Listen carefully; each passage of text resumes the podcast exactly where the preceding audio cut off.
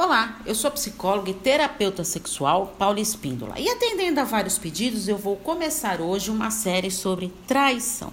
Muitas pessoas sofrem quando são traídas e ficam ressentidas. Mas o que seria a traição?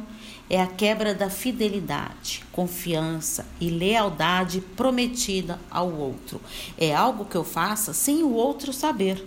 A traição gera angústia, sofrimento e revolta da pessoa traída, que teve a confiança abalada. E por que acontece?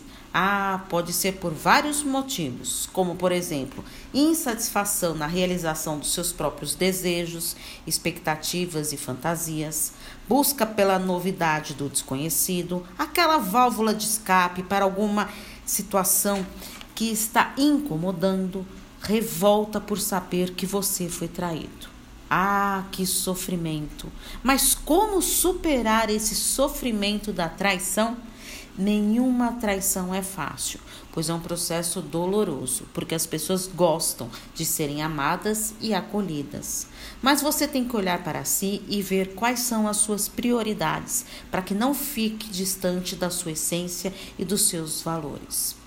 No próximo áudio, eu vou falar sobre o traidor compulsivo e a traição financeira. Você já foi traído, está sofrendo com essa situação, não está conseguindo lidar bem com isso?